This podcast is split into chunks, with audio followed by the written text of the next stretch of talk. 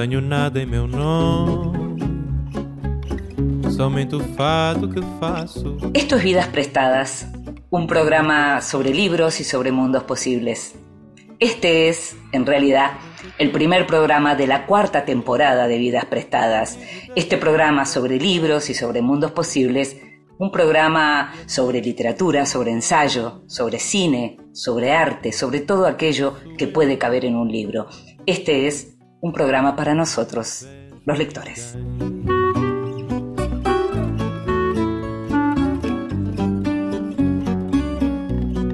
Y a nosotros, los lectores, nos gusta leer en silencio y a solas, a veces también nos gusta leer en compañía y muchas veces nos gusta que nos lean en voz alta. Esta vez le pedimos a la actriz Carla Quevedo que lo hiciera. En voz alta Cuentos breves, poesía, lecturas para compartir. Cuando no sabía ni leer ni escribir. Cuando mi hermana y yo compartíamos habitación. Cuando Buenos Aires era muy distinta. Cuando todavía no iba al colegio de las monjas, ni había decidido estudiar letras.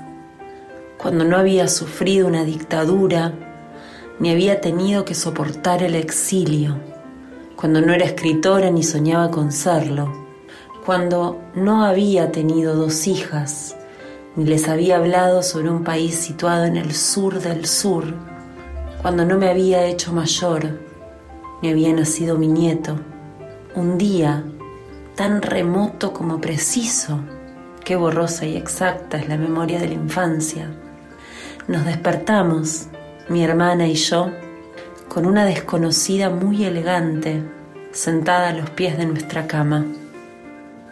Vestía un traje sastre oscuro, sombrerito ladeado, el pelo tirante, preso en un moño y guantes de cabritilla. Es posible que, a través de los cristales de la habitación, trepara el fragor de la calle y que el sol oblicuo de la ciudad iluminara la pared.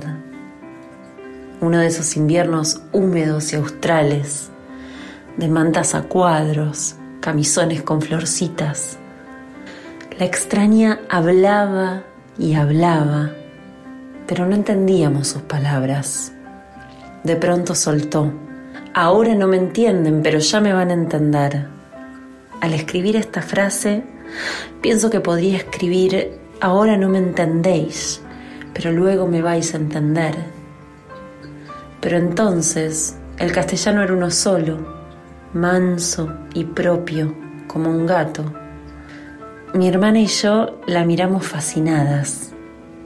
Y así, sin hablar nunca más castellano, entró Mrs. Tanasescu a nuestras vidas. Y la escuchábamos a la actriz Carla Quevedo leyendo un fragmento de Una casa lejos de casa, de Clara Obligado, editada por M.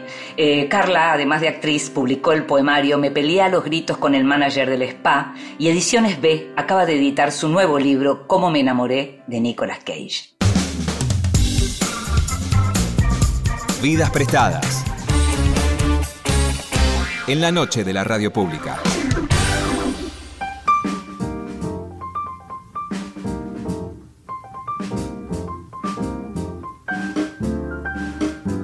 Actriz, narradora, ensayista y poeta. Camila Sosa Villada es cordobesa y su primera novela Las Malas la consagró de manera sorpresiva e inesperada como una de las escritoras argentinas más potentes y transgresoras, lo que le dio también éxito en otros países y premios como el Sor Juana, que otorga cada año la Feria del Libro de Guadalajara. También le permitió ser traducida a más de 10 idiomas.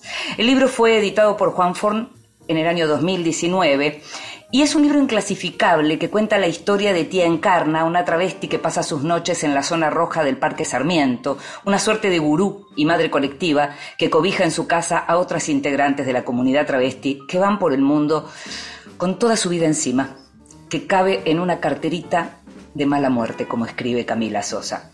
Como actriz, en 2009 estrenó su primer espectáculo unipersonal, Carnes Tolendas, un retrato escénico de una travesti que todavía se sigue representando con regularidad. Fue protagonista de la película Mía, de Javier Van de Cutter, actuó en la miniserie La viuda de Rafael, también hizo en teatro El Bello Indiferente, El cabaret de la difunta Correa y actuó también en la miniserie La chica que limpia.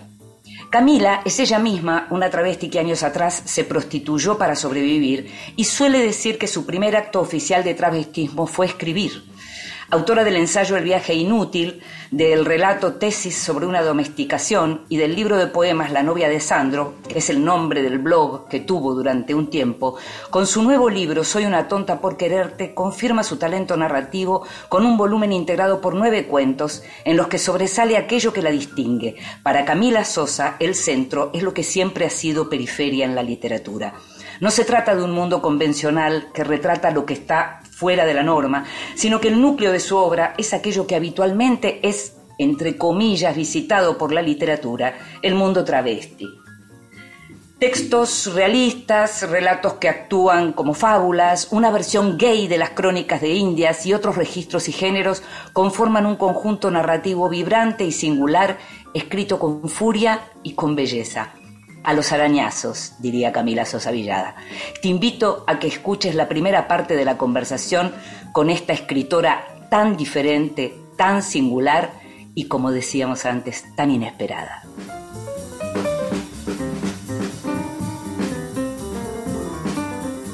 Camila, gracias por estar con nosotros, gracias por estar acá. Eh, tenemos nuevo libro, tenés nuevo libro y los lectores tenemos nuevo libro es un libro de relatos, de textos, de cuentos. Y lo que te quiero preguntar son ficciones, pero uno puede adivinar que de pronto en algunas cosas no, no todo es ficción, sino que hay de pronto una estilización de cierta experiencia o de cierta cosa vinculada con la realidad. Te quería preguntar cómo se armó este libro, es decir, ¿de dónde surgen estos nueve textos? Eh, bueno, yo tenía un par escritos ya eh, en, una, en un almuerzo que tuvimos con Paula Lucantis y con Nacho Iraola en el 2019, antes de la pandemia, hablamos de, de qué otra cosa quería escribir y yo les dije que tenía un par de relatos escritos. Me dijeron, bueno, vamos adelante. En verdad, después de salir las malas y enfrentándome un poco a esto de la si yo estaba escribiendo ficción o yo estaba haciendo una crónica de mi vida y todo lo demás, Juan me dijo un día, vos tenés que escribir cuentos para que vean que sos escritora de verdad. Eh, y yo quería demostrarlo, supongo, así que eh, me colgué escribiendo eso. Eh, por supuesto, bueno, mi trabajo como escritora es un poco disoluto porque mm, no tengo una técnica más que largarme a escribir eh, y terminar a donde pueda terminar. Entonces, en algún momento necesité una mirada eh, que me orientara un poco, como la de un director con una actriz, y la llamamos a Liliana Viola y ella organizó de alguna manera todo ese material que además con una lucidez y una mm, indolencia, mira, muchas veces se me trata con muchísima indulgencia porque soy travesti, es decir, me permiten decir cosas que a otra persona no se la permiten, me permiten escribir mal porque, bueno, porque soy travesti. Y Liliana nunca eh, dejó que eso pasara. Y eso para mí es un regalo porque es la única manera que yo puedo hacer bien mi trabajo sin esa condescendencia por mi género. Ahora entonces, estamos hablando de que estos nueve textos fueron escritos después de las malas. ¿No hay nada que haya sido escrito antes o sí? Eh, sí, hay, había ah. cosas ya esbozadas. Sí, sí, sí, sí, sí, sí. Mm. Bueno, el relato de los rugbyers. Sí. Eh, el relato final también. El relato final estaba escrito, estaba, habías empezado sí. antes. En ese seis tetas, ¿no? Sí. En seis tetas Em, me pareció encontrar algo del espíritu de las malas. Ah, mira. eh, me pareció encontrar algo que tiene que ver, bueno, no solo con un personaje que de algún modo uno puede em, eh, emparentar con la tía Encarna, ¿no? Eh, sino que también ese espíritu, digamos, de que alguno llamaría como de, de, cosa más mágica, ¿no? De, ¿no? De, hasta de fábula, de fábula siglo XXI, ¿no? Em, ¿Hay algo así? Em, bueno, es un universo que a mí me interesa eh, explotar y detonar también. Es decir, el universo de las travestis y cómo se vinculan con el mundo. Me parece que hay mucho material todavía para eh, escribir, para decir, para inventar, eh, pero sobre todo desde las travestis hacia el mundo y no al revés. Eso me parecía eh, bastante interesante. Después, la presencia del paisaje también. Eh, yo creo que fui muy lastimada por ese monte en el que yo me crié. Lastimada para bien, digo, con gratitud. Esa herida que te hace un paisaje que es brutal, que es eh, peligroso y que te recuerda todo el tiempo que todo es naturaleza y que alrededor tuyo la naturaleza no es piadosa. Eh, para eso están, si se quiere, las casas, las amistades, los amantes, pero el poner un pie fuera de tu casa te expone a muchísimos peligros. Y eso sí me interesa muchísimo hacerlo y sí me interesa mucho ver a las travestis en un paisaje como ese. En los dos últimos relatos aparece, y de distinta manera, porque eh, yendo uno muy atrás a la historia, el otro, el último, casi en un a en el monte, este, ¿no? Eh, como con una distopía rarísima. Eh, pero en ambos casos aparece como la idea de la persecución al travesti, ¿no? sí. Em, ¿Vos todavía sentís esa persecución en la Argentina? Hablemos primero en la Argentina. ¿Vos sentís la misma persecución de cuando arrancó la persecución? ¿Sentís que las cosas cambiaron? Bueno, lo que pasa es que vivimos rodeadas de gente políticamente correcta y no sabemos de dónde vienen los zarpazos, pero los zarpazos vienen igual.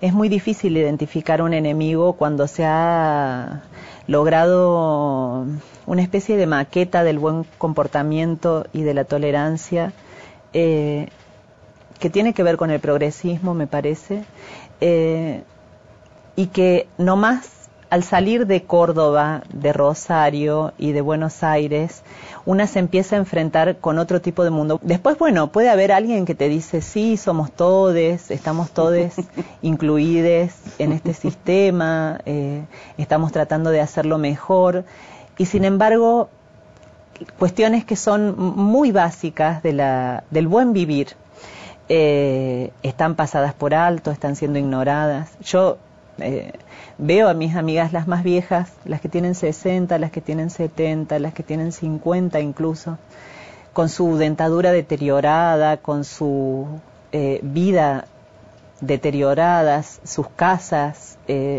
destruidas. Y digo, bueno, ¿cómo? Si estamos todos hablando de que está todo bien, de que nos cambió la, ley de identidad de género, nos cambió, que el, decreto de trabajo laboral nos eh, está haciendo mejor como sociedad, ¿cómo puede ser que exista esto también? Y eso sí tiene que ver con que hay cosas que no han cambiado. Eh, y sobre todo que no han cambiado fuera de los pequeños circulitos de mierda en los que nos movemos, porque son esos, son círculos de porquería que no son de verdad, eh, que no tiene que ver con los afectos que una puede crear a su alrededor en su vida, que es decir, estar cerca de personas eh, que te traten bien y mm. que te traten como la persona que, te, que sos. Mm con lo que te mereces. ¿no? Pero, ¿y tenés culpa de sobreviviente? A veces cuando te encontrás con claro. sí, a veces sí, a veces sí. Mm. Yo también, bueno, no está bien que lo diga, pero em, bueno, yo trato de ir pasando un poco la, la bola, la, la, suerte. Es decir, no, no estoy haciendo algo que otras sí hacen, otras sí lo hacen y se lo quedan todo para ellas y para un mínimo circulito. Eh, bueno, yo trato de hacerlo circular y eso supongo que es una manera de lavar la culpa. Y bueno, por ahora puedo hacer eso. Mm. Me gustaría poder hacer otras cosas también. Claro que sí.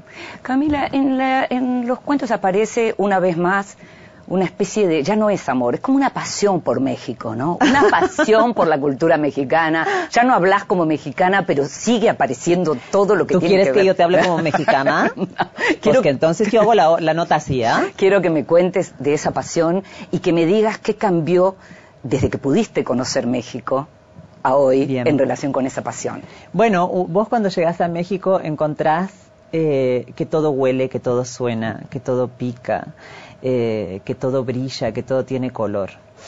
Eh, yo las primeras veces que fui a México me sentí rechazada, además. Eh, fue como una expulsión que hizo el país para conmigo, por la comida sobre todo. Mm. Eh, y en un momento, como me tocó ir, continuar eh, viajando a México, algo pasó, no sé, algo pasó que me hizo quererlo. Y mucho. Mm. Eh, y de todos los lugares de la Tierra que conocí, yo creo que es uno de los pocos lugares en los que yo, en los que el paisaje se me parece. Eh, en los, no sé, me puedo mover con libertad. Y también tengo la sensación de que todo puede hacerse en México. Eh, bueno, muchas veces se habla del machismo mexicano. Uh -huh. Bueno, lo, los machistas argentinos no, no se quedan para nada atrás, pero sí está todo por hacerse y eso es, me gusta muchísimo. Eh, el apasionamiento es con la comida, eso te, te, soy sincera, más que nada con la comida. Eh, ay, con los tapatíos, con esos hombres tapatíos que son tan Escúchame, guapos. ¿Te sentís como colonizadora en México?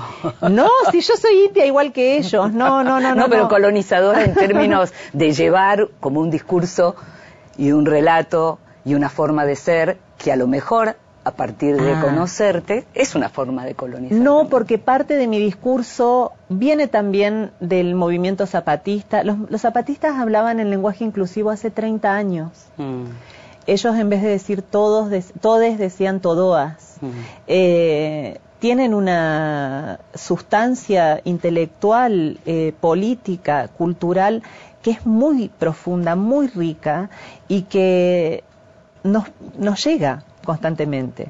Y luego, pues sí, con su forma de hablar. Yo creo que la forma de hablar de ellos es muy dulce. Camila, ¿cómo vivís, hablando de México, los premios literarios? Ay, con mucha alegría porque son con dinero. Si fueran solamente simbólicos, pues ahí yo ya no sé, no sabría qué responder. Pero como hay dinero de por medio, yo lo vivo muy bien.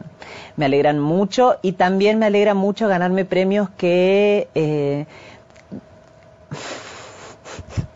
yo veo que yo veo que hay muchos eh, así como hay muchos actores y muchas actrices que trabajan para ganarse un Martín Fierro o un Oscar o un premio también veo que hay escritores y escritoras que trabajan para eso y es- está muy bien porque es una forma de hacer dinero, esa es la verdad. Y me los gano yo, que vengo de cualquier lado, que no tengo la menor formación literaria, que eh, tampoco tengo ese interés, entonces y me toman por sorpresa además, entonces los disfruto por eso también. Que se, los viejos de mierda se enojen y digan, ay, se los dan porque porque es trans, porque está de moda. Bueno, eso me encanta que pase. ¿Te gusta pelear, eh? Me gusta pelear. sí. Mira, a- me gusta pelear porque a- eh, se supone que la literatura es un, un terreno de conciliación con el mundo, con las ideas, con los afectos, y nadie habla del terreno de la crueldad que es la cultura también, y la escritura sobre todo. Entonces, bueno, yo estoy aprovechando ese, ese espacio también para tirar arañazos. Digo la crueldad, hoy justo un amigo me decía, bueno, alguien tiene que hablar sobre la crueldad travesti también, Sí. ¿no? Entonces yo decía, bueno, sí, yo reconozco que he sido muy cruel con mis padres, con mis amigos, con mis maestros, con el público, eh, con gente que he amado muchísimo, con mis amantes, con mis novios. Y en algún momento encontré que la herida yo se la tenía que hacer al mundo. ¿entendés? Y que esa herida tenía que tener mi nombre. Y eso hace que eh, pueda dirigir mi crueldad hacia otros lugares. Y eso me gusta. Me acuerdo que fuiste cruel conmigo también. Ay, sí, es verdad. no, no, tampoco no. bueno, no, no, cruel. no, pero no, lo que digo es que todo lo que estás diciendo tiene que ver con ese momento, porque justamente tuvo que ver con una polémica en relación a, la, circulación de los PDFs y demás, y vos insistías con que te lo hacían, o por lo menos eh, lo, que, lo que aparecía, digamos, expuesto era que el abuso, que porque soy travesti, yo te decía, no, Camila, tiene que ver con que el PDF circula, porque todos quieren leer las malas, no porque sos travesti, me acuerdo. No, yo lo que decía era que no se le podía robar a una travesti. Eso. Eso decía yo. Sí, es verdad. Eh, y eso lo sostengo hasta el día de hoy, como no se le puede robar a una maestra con siete hijos. Tal vez se pueden robar entre ellos porque tienen propiedades, porque tienen trabajos bien pagos, porque tienen eh, seguridades que yo o mi amiga, mi amiga Dolores, no teníamos en ese momento. Acababan de salir nuestros libros, les estaba yendo bien a ambos libros. Entonces me parecía que hacer eso era no saber leer. En sentido amplio. En sentido amplio. Claro. Y también en un sentido preciso, ¿eh? Yo creo que no saben leer. Hablamos de Dolores Reyes en ese sentido, con, quien están Dolores sí sabe leer, ¿eh? no, no, no, no, no, no, no, estamos hablando de lo que significaba la circulación de esos PDFs, que por otra parte sí generan una cosa de... Pero sí, perdón, pero sí pasó algo curioso porque eh, todos defendían las formas. ¿Verdad? Mm. Todos decían, esta no, es, esta no es la forma de discutir, porque yo creo que les había dicho que eran unos ladrones. Que eran... que eran unos ignorantes ladrones. Entonces decían, bueno, no es la forma, no es la forma. Y esos defensores de la forma eh, siempre pasan por alto el contenido. Camila Sosa, actriz y escritora o escritora y actriz? Animal, animal, bruta. Camila Sosa bruta. Tremendo. Eh, pero mm, siempre digo esto, todo, todo lo que puedo decir de mí y todas, todos esos manchones de pintura que son mi identidad, eh, se hicieron sobre el cuerpo de una escritora eh, y eso sí lo sostengo. Lo que pasa es que nunca se sabe dónde termina una profesión, ni dónde termina un cuerpo, ni dónde termina un deseo, ni qué alcance tiene, ¿verdad? Mm. Y suponiendo además que escribir o actuar no es privilegio ni de escritores ni de actores, eh, pienso que puedo hacer ambas cosas incluso cantar también, incluso ser docente, que ha sido de la manera que me he ganado la vida eh, estos últimos años, tienen que ver con la literatura. Pero en cuanto a la vibración, a la emoción de, por ejemplo, volver a subir a un escenario, porque te leía el otro día, veía unas imágenes, ¿qué hay ahí de diferente en relación a lo que te pasa internamente? Pasa que yo con la literatura estoy enganchada desde la oralidad, sí estoy enganchada desde la palabra hablada.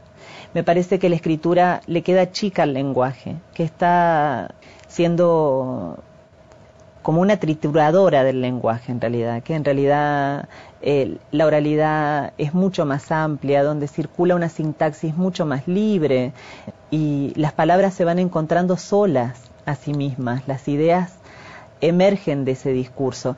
Mm, mm, lo supe después de hacer psicoanálisis y lo confirmé, eh, bueno, escribiendo Soy una tonta por quererte. La poesía que aparece, la poesía que lees muy seguido en las redes, se ve que lees poesía, la lees para vos y la lees para los demás. Y la poesía que aparece en todos los textos, eh, en los que son, digamos, más eh, sofisticados en términos de la, de la historia, si se quiere, pero también en aquellos que son como más realistas, todo el tiempo uno encuentra una frase para subrayar en términos poéticos. ¿Qué es la poesía y cuándo llegó la poesía a tu vida? Fue el primer contacto con la literatura, eh, los poemas de Lorca. Eh, la poesía es Lorca, claro, eso, sí, la poesía es Lorca, es la libertad pura. Eh, y creo que es una de las pocas prácticas literarias que escapa a este corse del que te hablo, mm. eh, que ciñe... de la trituradora. Exactamente, mm. que ciñe el lenguaje. Mm. Te invito a que escuchemos música. Bueno. Y enseguida seguimos. I'm a fool to want you.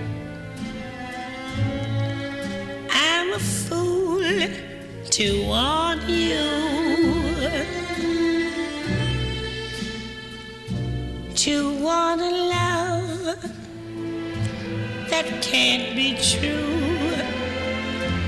A love that's there for others too.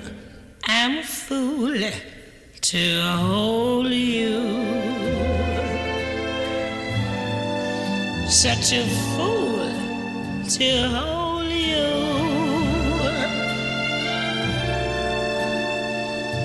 To seek a kiss, not mine alone.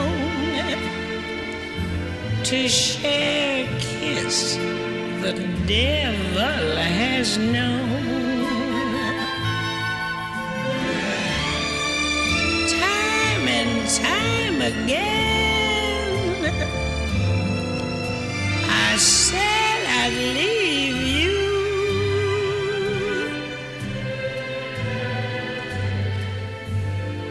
Time and time again,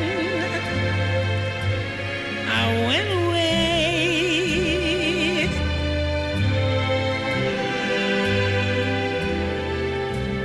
But then would come the time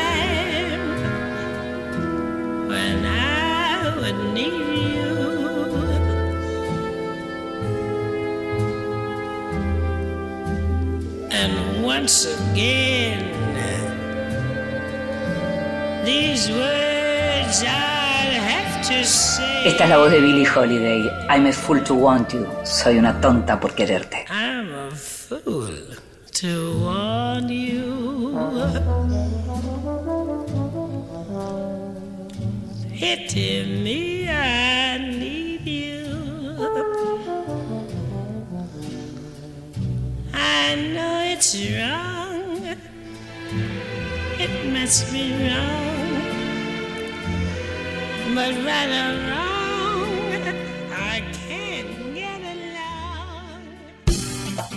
Estás escuchando Vidas Prestadas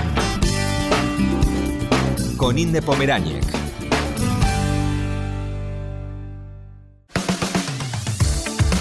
Continuamos en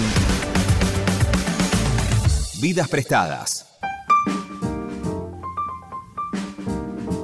Y seguimos en Vidas Prestadas, este programa sobre libros y sobre mundos posibles. Y me preguntaba cómo es un día de escritura de Camila Sosa.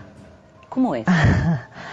Eh, bueno, supongo que tiene que aparecer eh, o una emoción intensa que puede ser, generalmente es la rabia, generalmente es algo que no puedo procesar de ninguna otra manera, ni hablando con mis amigos, ni hablando con mi terapeuta, ni saliendo a trotar o entrenando, ni cogiendo. Hay algo que de todo lo que me está sucediendo que no lo puedo procesar de las maneras tradicionales.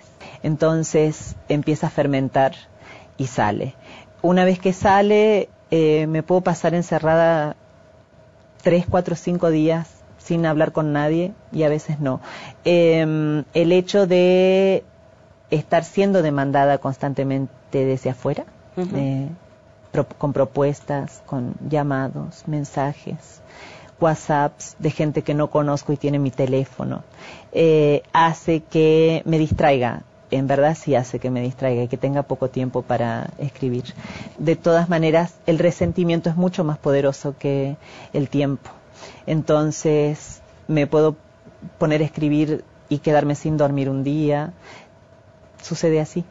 Decís el resentimiento y me acuerdo que eh, Guillermo Sacomano me dijo, él me hablaba del resentimiento como motor de su literatura. Ay, claro. Qué impresión, ¿no? Es como una misma imagen, ¿no? Sí, yo creo que sí, yo creo que sí, y en- porque aparte hay que sacarle esa carga peyorativa, viste, que tiene el resentimiento, eh, como si fueras mala por eso, o que posiblemente sea mala por otras cosas también, pero el resentimiento es como si te hicieran varias heridas en el mismo lugar muchas veces.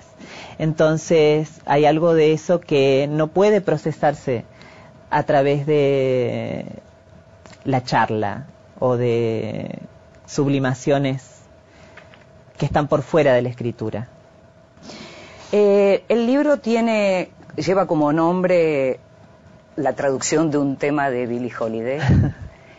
Eh, el relato que lleva ese nombre es como el cuento norteamericano de, del volumen. ¿no? Ah. que uno lo lee y, y hasta tiene como una forma de traducción, ¿no? Uno lo lee Claro. y parece como una traducción del inglés. Eh, los personajes están en Estados Unidos, se supone que hablan en inglés. Y aparece Billie Holiday, que es Billie Holiday, ¿no? O sea, aparece como un personaje central dentro de ese relato que, que me impresionó, bueno, es un relato que, que me gusta muchísimo, pero que me gusta mucho la, la descripción, la definición que la narradora hace de lo que es Billie Holiday, de lo que se siente, ¿no? Dice, era lo más refinado, más exquisito, más terriblemente único que podía hacerse sobre la tierra. ¿La han oído alguna vez? Es música para poner cuando sale el sol, cuando calienta la mañana, cuando la comida está en el fuego, cuando muere alguien, cuando te acuestas con alguien, cuando lloras por alguien, cuando te vas a dormir, cuando celebras el día de tu santo, cuando celebras tu muerte, cuando viajas, cuando echas de menos a tu madre, cuando tienes hambre, cuando bebes y hasta para dormir como una canción de cuna. ¿Desde cuándo te gusta Billie Holiday? Ay, desde hace mucho tiempo. Eh, yo comencé a hacer una obra sobre ella en el 2009, eh, después de que estrené Carnes Tolendas. Hice una obra que se llamaba Llórame un río y era la vida de Billie Holiday y de Tita Merelo a la vez. Eh, era toda una metáfora acerca de la música que había surgido a orilla de un río. Entonces hablábamos sobre el tango, la milonga y después hablábamos sobre el blues.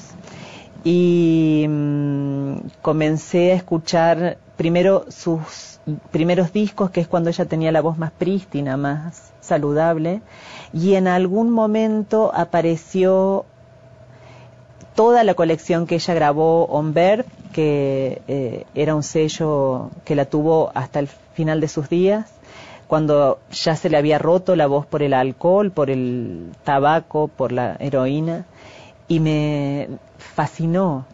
Y después empecé a investigar, cuando empecé a investigar so- sobre su vida y accedí a un par de libros que estaban muy bien, hay uno que se llama Con Billie Holiday, que es una biografía coral, donde eh, contaban cómo era y había algo que a mí me llamaba de, ella, que era su elegancia, entendiendo por elegancia que es ese momento en el que toda perfección se rompe y queda algo que está roto pero brillando.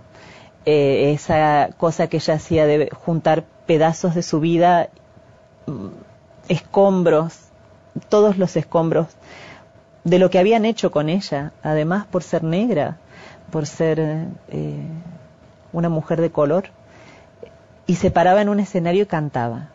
Y cantó casi hasta el final de su vida. eh, me parecía un personaje adorable. De hecho, en mi casa tengo un cuadro de ella que es bellísimo, una foto de ella que la conseguí acá en Buenos Aires y le hice enmarcar que es enorme y me parece como un ángel. ¿En tu casa nueva ya lo instalaste? Sí, así es, ya lo colgué. ya lo Así colgaste. es. Eh, ese relato particularmente tiene, bueno, una historia, podría llegar a ser una novela, digamos, es, un- es uno de los relatos más gordos, digamos, Sí. del, del volumen. ¿Cómo se te ocurrió esa historia de esas dos eh, peluqueras, eh, peluqueros, peluqueres eh, que se travisten y que, y que se unen a la vida en esos últimos años de Billie Holiday? Bueno, ella en Ladies in the Blues hace una, pe- pero es un párrafo pequeñísimo en el que ella dice que tenía unos amigos maricones a los que a veces les prestaba ropa y eh, después tenía que ir a buscarlos a la comisaría porque los llevaban presos, entonces tenía que, para recuperar los bisones, tenía que ir a buscarlos ella a la comisaría. Y a mí esa imagen me pareció increíble, eh, como una primera gay friendly, viste, así como una de las primeras divas eh, que se animaba a salir a la calle con esos maricones eh, que de noche se vestían de mujer. Me parecía fascinante. Y estaba, lo empecé a escribir en Mina Clavero y lo terminé ahí también a mano, eh, en alguna de las visitas que hice. Y me gustó mucho cómo sonaba. Mm, Me parecía un, buen- una buena historia. De la elegancia de, de Billie Holiday y en un momento otro personaje em, de uno de los cuentos dice, soy una travesti parda con algo de señora inglesa por dentro o algo por el estilo. ¿Qué, qué, qué, qué identificas con esa frase o qué es esa frase? Bueno, viste los pardos, decir pardo es peor que decir negro, es como decir Marrón, pardo, como el otro claro. cuento, que, porque somos marrones, ¿no? Claro. Sí. Eh, y eh, bueno, yo creo que soy un poco así también, Mm. porque, eh, bueno, vengo de allá, es algo que digo muy seguido, de familia de campesinos, de un minaclavero, eh, con poco acceso a muchísimas cosas, pero a la vez yo entiendo que tengo un refinamiento eh, particular, Mm. si se quiere, que hace que la gente se fije en mí. ¿Y de dónde viene? Eh, supongo que un poco de la literatura, claro que sí, de Marguerite, de haber leído Marguerite Duras joven, eh, también de Doria, de Alejandro Doria, de haber sido espectadora desde muy chica eh, de sus ciclos en televisión, de María Herminia Avellaneda, todos esos ciclos que hicieron tanto bien a nuestro país y que han desaparecido. Los del regreso a la democracia, decís, por Sí. ejemplo, claro. Atreverse, Sí. alta comedia, Mm. eh, el ciclo de Alejandro Doria. ¿Sabés qué pensaba cuando leía tus cuentos? Eh, porque claro, leer las malas, de pronto, como vos decías antes, uno piensa, bueno, sabe escribir, qué bien cuenta y cuánta historia debe tener personal para contar o de relatos que haya escuchado, ¿no? Pero cuando uno lee los cuentos, y acá hay como, son muchas ficciones y muy diferentes y con diferentes registros, ¿no? Ahí uno lo que ve es una escritura y una escritora. Y pensaba que, por un lado, lo que hay es una perspectiva diferente que uno ve cuando uno lee esos relatos en donde el centro está en otro lado de lo que uno leyó habitualmente y de lo que uno lee habitualmente, pero pienso también que vos te formaste leyendo la misma literatura que habíamos leído todos. O Ah, sea, mirá, que es venís, que venís como, como a hacer un switch y a hacer un cambio. Me, me gustaría eso, ¿qué pensás de esa literatura que te formó? Recién mencionabas Marguerite Durá, pero en general la mayoría de, de nosotros leyó mucha más literatura de varones Sí. blancos eh, heterosexuales. Bueno, te voy a decir que yo no leo muchos varones, pero no es ¿Desde algo que- siempre? desde siempre Sí. y no es algo que yo haya decidido hacer ni por militancia ni porque eh, sea rebelde ni nada. Se dio así desde muy chica. Bueno, antes hablábamos de Isabel Allende. Sí. eh, que era la literatura que llegaba a mi mamá también, que era, eran cosas que podíamos compartir ambas, ¿verdad? Mm. Eh, después sí, bueno, a Lorca, al MBL, a- a- también a García Márquez y a tantos otros, pero casi siempre me llama mucho más la, te- la- la atención la escritura de mujeres. Creo que tengo una teoría que es que durante muchísimo tiempo no nos leía nadie, no nos publicaba nadie, estaban nuestros libros en las librerías llenos de polvo y nadie se los llevaba. Entonces, no teníamos miedo a equivocarnos. Y esos errores que cometemos las escritoras son los que hacen que la... Bueno, eso que decía Borges, ¿te acordás de en la grieta Dios acecha? Me parece que hay algo de eso. En esos errores está todo el meollo de un escrito. Estábamos hablando de la rabia, estábamos hablando del resentimiento, a veces uno lee declaraciones tuyas en relación con eh, ciertas cuestiones del feminismo, en donde decís que te parece que las travestis tienen que ir por otro lado. Ajá. Eh, al mismo tiempo hablamos de la que tiene que ver con la literatura de mujeres, escrita por mujeres. ¿Tenés bronca con algún feminismo en este momento o, o qué es? ¿Qué es esa diferencia? No, bronca no, no, no, no, no, no. Eh, bronca no. Sí creo que eh, no me puedo quedar mucho en ningún lado. Eso primero. Luego entiendo que todo se estabiliza, que todo tiende a endurecerse, a cristalizarse, eh, y que es preciso hacer traiciones a todo eso, a los amores, a la familia, eh, a nuestros hermanos, eh, a nuestros compañeros de lucha, a nuestras compañeras de lucha, que en el momento en el que Ay, yo digo el capitalismo, pero también eh, se, se dice tan poco cuando se dice capitalismo, cuando se dice neoliberalismo. Eh, pero cuando hay algo del, lo mer- del mercado que comienza a meterse eh, y de la política sobre todo, digamos política, que toda política es capitalista además. No existe, me parece, ningún otro tipo de política en este momento. Entonces, eh, cuando la política se mete en esos movimientos, bueno, inmediatamente lo, enferma. Eh, esta cosa de decir, los argentinos dicen algo, no sé si, todo el si en todo el mundo se dice, pero esto de decir, bueno, todo es política. Yo eso no lo creo, no lo creí y no lo voy a creer nunca, de que todo sea político, de que todo gesto humano eh, sea político y que todo gesto de cualquier ser con voluntad de vivir sea político. Me parece que es decir una estupidez que eso no es tal, eh, que eso quedó viejo. ¿Y por qué cambiarías? ¿Por qué término cambiarías? Por la cultura o por la naturaleza.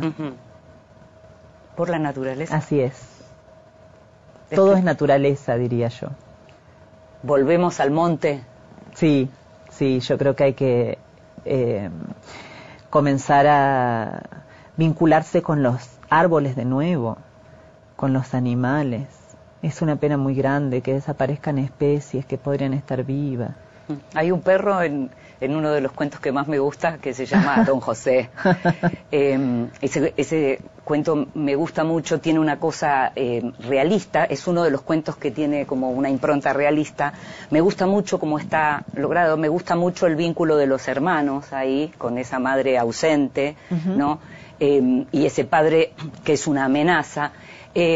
Es bien distinto del otro registro tuyo, ¿no? Más de ese realismo mágico almodovariano, ¿no? Eh, que, como te decía antes veía en las malas. ¿Cómo te sentís cuando escribís en ese otro registro más realista? Bueno, muy bien, sí, muy bien. Ese cuento me, ¿Te gusta? me gusta mucho, sí, sí. Camila, te hago la última, porque antes decías que se te perdonan cosas, porque sos travesti, que se te perdona lo que decís, que se te perdona lo que escribís y demás.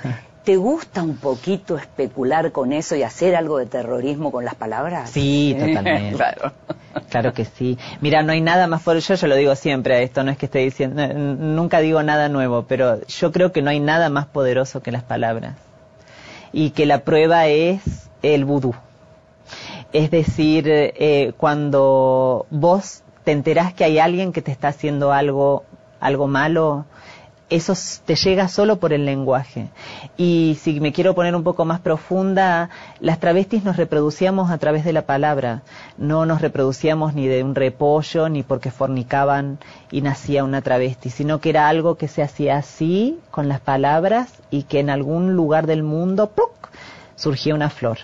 Eh, de manera que es, no digo un arma, pero sí es eh, un acto de terrorismo. Mm.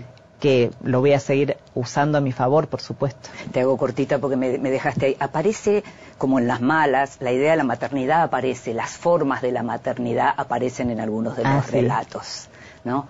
¿Qué te pasa con eso de la maternidad? bueno, yo tengo una madre. tengo una madre, claro que sí. Eh, tengo una madre y una manera de mirar a mi mamá que es muy eh, particular, un vínculo muy particular, que siempre fue una amistad, que siempre fue con el cordón sin cortar, ¿sabes? Camila con la Grace. Camila con la Grace, exactamente. Algo eh, de la amistad, sobre todo porque estábamos muy solas, mm. eh, sobre todo en el campo, viviendo solas sin luz, sin gas, sin agua, y eso hizo que nosotras fundáramos una amistad más que una relación madre-hija. Y durante mucho tiempo me tocó ser su mamá también. Y eso puso las cosas de una manera diferente. Eh, hablando con otras mujeres de mi edad, me encuentro con que a ellas también les tocó ser mamás de sus mamás. Entonces, eh, digo, bueno, no se dice nada sobre esto. Nadie habla sobre ese vínculo eh, que es tan peligroso también para los niños, para las niñas, eh, la presencia peligrosísima que son las madres, ese animal que anda por encima constantemente, robando protagonismo, robando eh, afecto, eh, preocupándonos, haciéndonos tener miedo por ellas constantemente. Bueno, son cosas que me interesan muchísimo. Gracias Camila. A ti. Coincide poco con la noticia de que lo único que progresa con el paso del tiempo es la tecnología. El hombre no, siempre es el mismo. Bueno, inclusive según el poeta, el amor con los años, con los años desaparece. El tiempo pasa, nos vamos poniendo tecnos. El amor no lo reflejo como ayer. Y en cada conversación, cada beso, cada abrazo, se me impone siempre un pedazo de razón.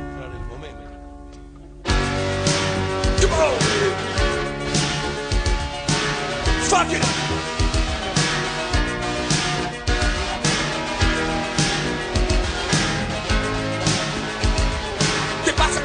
Años? ¿Qué pasa con los años?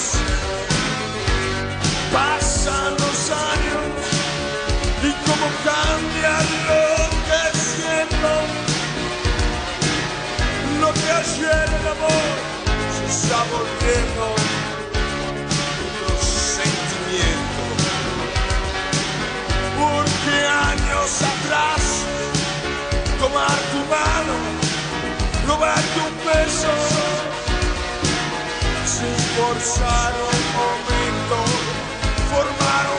Lo que me gusta esta versión de Años de Pablo Milanés por sumo no tiene nombre. El tiempo pasa, nos vamos poniendo tecno. El amor no lo reflejo como ayer. Y en cada conversación, cada beso, cada abrazo, se impone siempre un pedazo de temor. Te regalo un libro. Recomendaciones y sugerencias para tomar nota. Soy Martín Felipe Castañé, autor de las novelas Los cuerpos del verano y los mantras modernos y editor de la revista y editorial Orsay.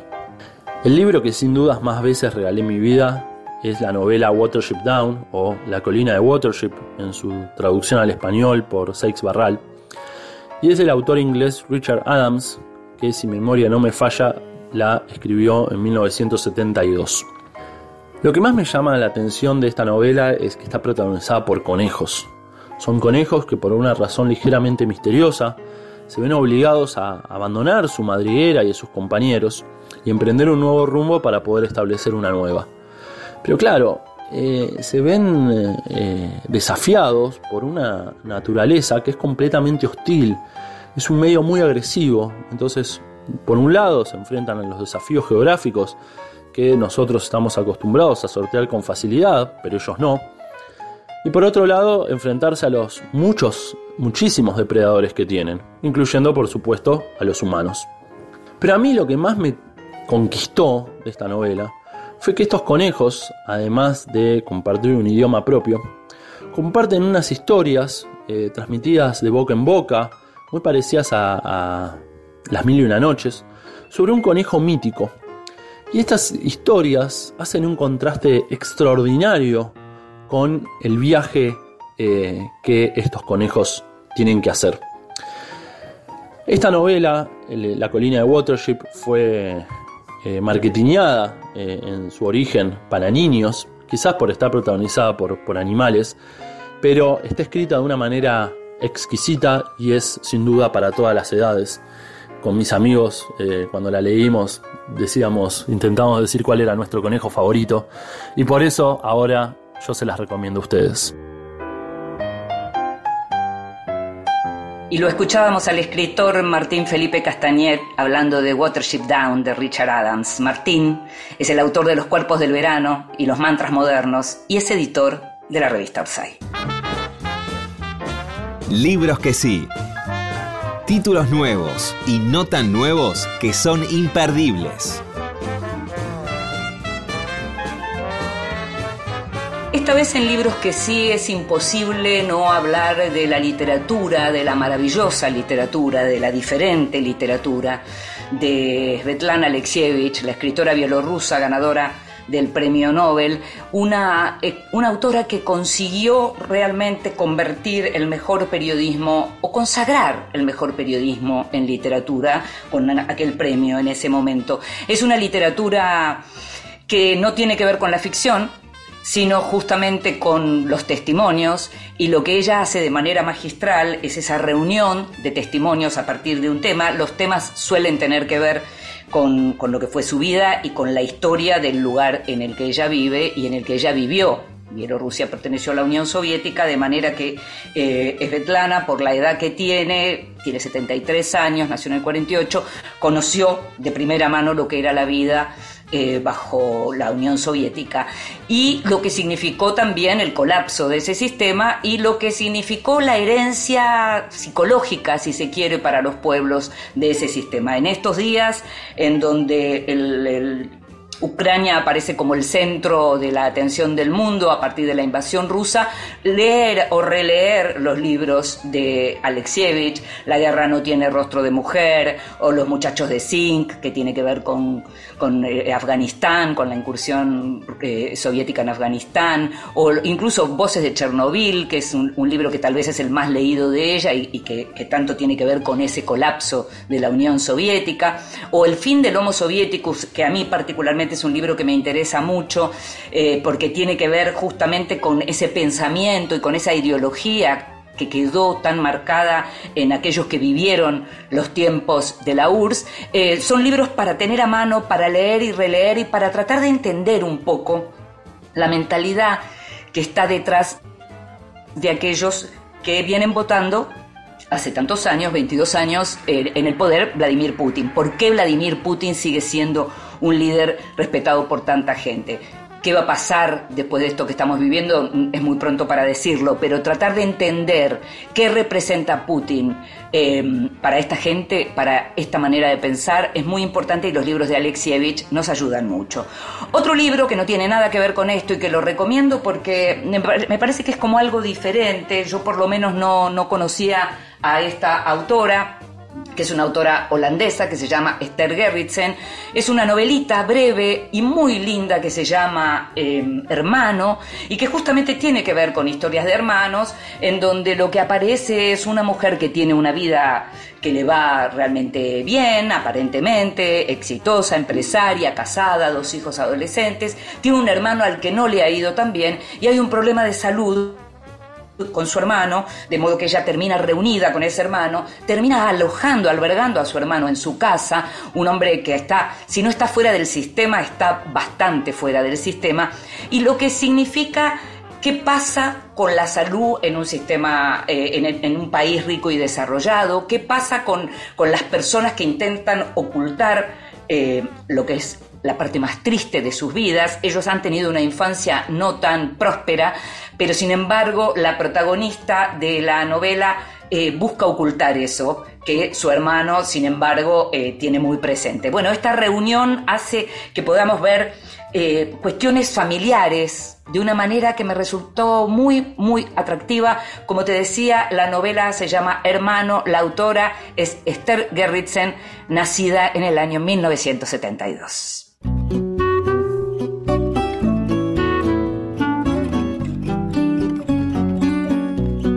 Y llegamos al final de este primer programa de la cuarta temporada de Vidas Prestadas con este cambio de horario. Sabes que nos podés escuchar ahora todos los lunes a las 19 y si no, en la página de la radio o en tu plataforma de podcast favorita como siempre. En la producción estuvo Gustavo Kogan, ese señor que consigue todo y mucho más. Me llamo Inde Pomeraniec. Nos estamos escuchando. Gracias por estar ahí. Chao. vivo da vida que passa, de amores que vão e vêm.